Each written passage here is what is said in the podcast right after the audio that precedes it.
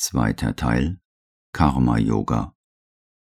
Zweites Kapitel Die Umwandlung der motivierenden Kraft unseres Handelns. Worte Sri Aurobindos. Gewöhnlich wird das menschliche Wesen doch nur deshalb aktiv, weil es ein Begehren hat oder ein mentales, vitales oder physisches Bedürfnis oder einen Mangel verspürt.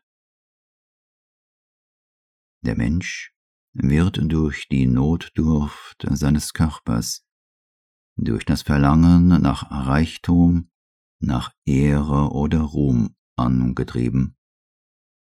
Oder ihn beherrscht eine Sehnsucht nach der persönlichen Befriedigung seines Mentals oder Herzens, oder ein Drang nach Macht oder Vergnügen.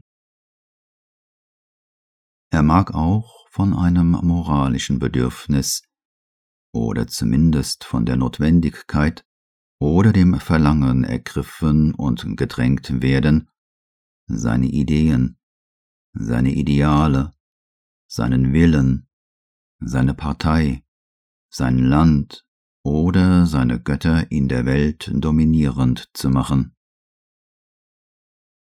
Wenn nun kein solches Verlangen und auch kein anderes die Triebfeder unseres Handelns sein darf, dann könnte es scheinen, als ob jeder Anreiz oder jede Motivkraft fehlt und das Handeln selbst aufhören müsse. Die Gita antwortet mit dem dritten großen Geheimnis des Lebens aus göttlichem Wesen. Alles Handeln muss mehr und mehr in einem auf Gott ausgerichteten und schließlich ganz von Gott beherrschten Bewusstsein geleistet werden. Unsere Werke sollen ein Opfer an Gott sein. Zuletzt soll eine Unterwerfung unseres ganzen Wesens, unseres Mentals und Willens des Herzens und der Empfindungen, des Lebens und Körpers unter den einen, die Liebe zu Gott und den Dienst an der Gottheit zu unserem einzigen Motiv machen. Diese Transformation der Motivkraft und des eigentlichen Charakters des Wirkens ist die Haupt- Idee der Gita. Sie ist die Grundlage ihrer einzigartigen Synthese von Wirken, Lieben und Wissen.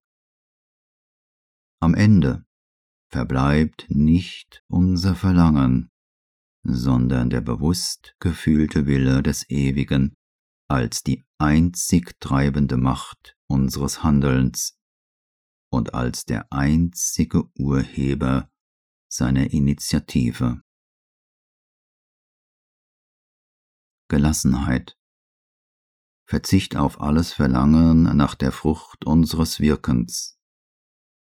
Handeln, das als ein Opfer dem höchsten Herrn unserer Natur dargebracht wird. Das sind die drei wichtigsten Zugänge zu Gott auf dem Weg des Karma Yoga der Gita.